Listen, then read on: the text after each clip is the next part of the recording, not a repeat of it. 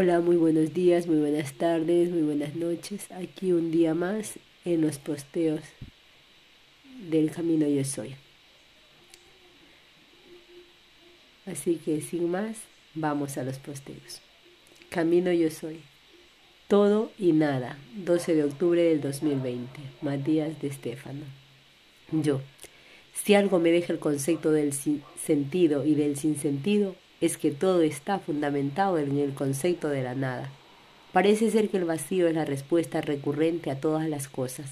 Cuando comenzamos el camino espiritual, en realidad nunca pretendemos que al final del sendero nos encontramos con una tan cruda verdad. A veces adjudicamos ese sinsentido a los agnósticos, a los ateos, a los nihilistas. Mi abuela era un nihilista, un buscador incesante de conocimiento pero cuya visión de la vida era simplemente un momento de desarrollo orgánico, sin cuya visión de la vida era simplemente un momento de desarrollo orgánico, sin sentido que acabaría pronto, y luego el vacío eterno, la oscuridad, la nada misma, y los gusanos se lo comerían. Cuando escuchaba esto, había algo profundo en mí que me decía que eso era imposible Además podía ver a mis guías, a los seres de otras dimensiones que le daban un sentido al después de la muerte. Podía recordar mis vidas pasadas, tener visiones del futuro. Todo ello me hizo ver que no estaba solo en la inmensidad, que en realidad es un todo completo, de millones de cosas.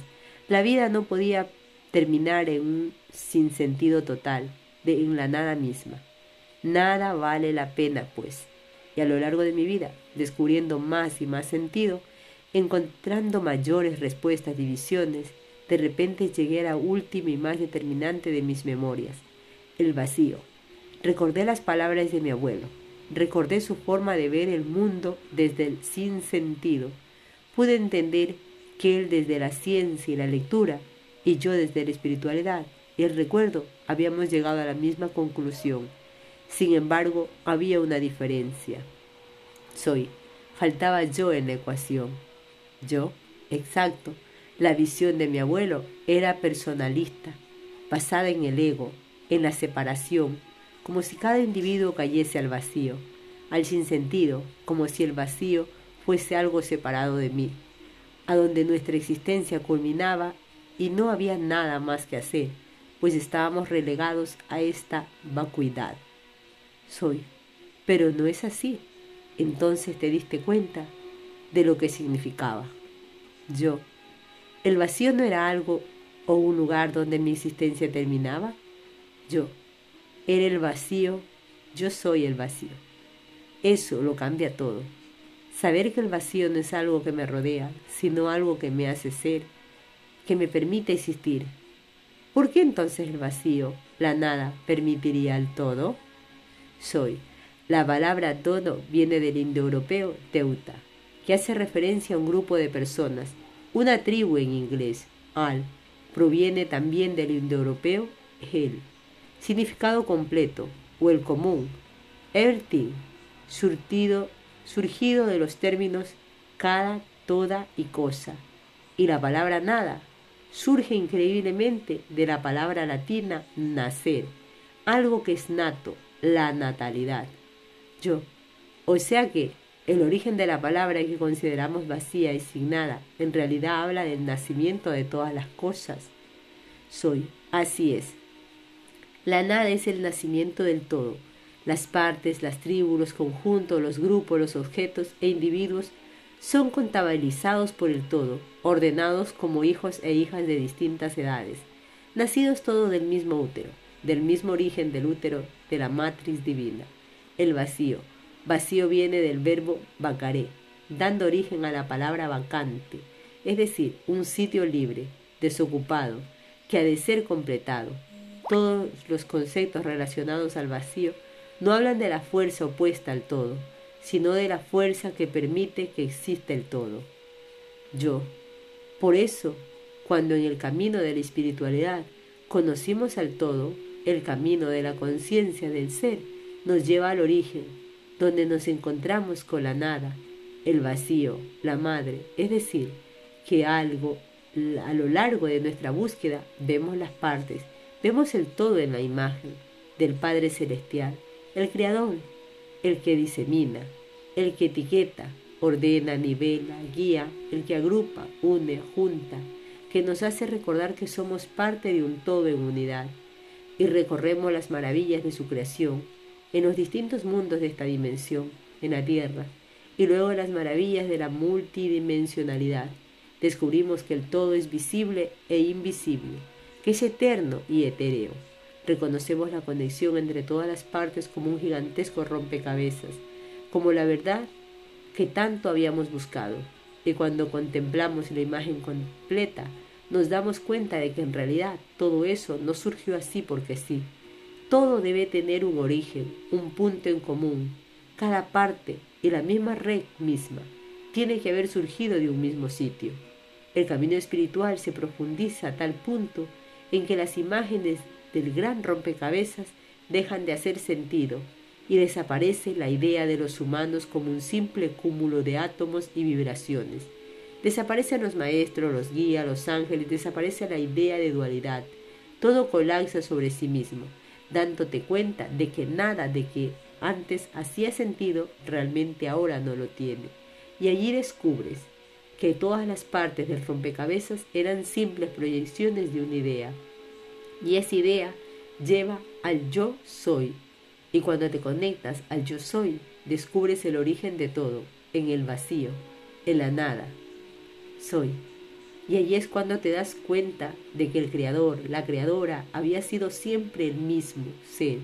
Tú, yo, nosotros, vosotros, ellos, él, ella. La nada, la natalidad de todas las cosas, nada y todo, pues no son opuestos, son madre e hijos. El todo son los cielos y miles de hijos nacidos de la nada. Es el soy expresado en millones de yo, y todos esos yo buscan la forma de expresarse, de construirse, generando más separación, más cosas, más maravillas, generando cada ínfima parte que compone al todo. Lo que nos maravilla lo que todos nuestros sentidos pueden percibir en todas las dimensiones.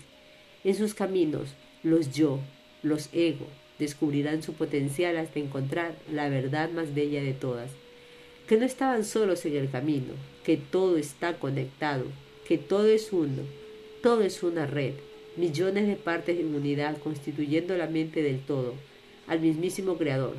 Descubren que no existe Dios por encima ni por debajo, pues todos son una célula de Dios. Todos son Dios y sus acciones, emociones y pensamientos moldean a Dios de la misma forma que nuestras células moldean nuestro ser. Así se dibuja la pecia de la creación, dando sentido a todo lo que antes no lo tenía, a la lógica entre las partes. Y esa verdad es eclipsada en un instante por la verdad absoluta. El sentido lo creó la mente del gran ser y por lo tanto la manifestación la experimentación no tuvo ningún sentido hasta que la integración no le dio uno. Descubre pues que nada tuvo nunca sentido, que la mente fue la única capaz de darle uno.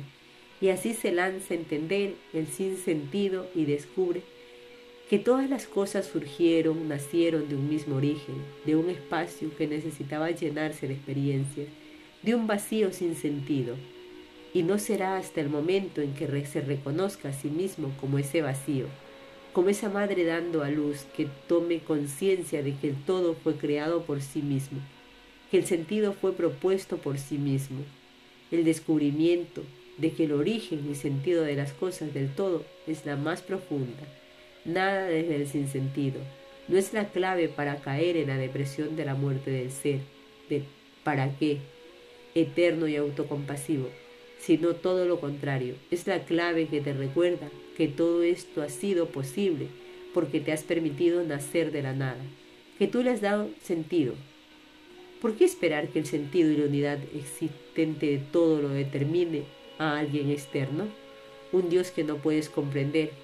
Cuando tienes en tus manos la capacidad de decir, yo soy ese Dios que lo ha creado todo y ha dado sentido a la existencia, yo, volvemos a lo mismo, la irresponsabilidad. Es más fácil decir que otro lo hizo, así la culpa es del otro.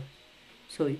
El universo es como tú, y cada ser que le compone, cada estrella, planeta, especie, individuo, es como un distinto tipo de células que te componen. La paradoja radica en lo siguiente. ¿Quién es culpable de los conflictos y el sentido de tu vida? ¿Tú que con tus decisiones determinas el destino de las células? ¿O tus células que en el ADN han determinado tu existencia? Yo, claro, es una enorme paradoja, pues significa que lo que yo le hago a mi cuerpo repercute en cada célula, pero a su vez son las células que me, la que me construyeron como soy. O sea que es recíproco. Son los individuos los que generan el todo. Son las partes las que le dan sentido al universo. Soy. Voy la. Cada individuo en la replicación de su ADN, de su experiencia y percepción de vida, multiplica el todo lo agrandece, le da sentido, propósito, no al revés. No es Dios quien da sentido al todo, es el todo quien da sentido a Dios. Y la única forma de darle sentido es eliminando todos los preconceptos, volviendo a nacer, nacer desde la nada. Yo. Por ello me llevas una y otra vez allí, al vacío, para poder resurgir, para poder ser creador de mi propio universo. Soy y es así como al fin entiendes lo que sabes. Yo, yo soy la nada que genera el todo. Yo soy el todo dando sentido a la nada. Soy. Bienvenido al verdadero sentido de la creación. Gracias por escuchar. Este ha sido el tema de hoy y nos escuchamos en un siguiente posteo. Namaste.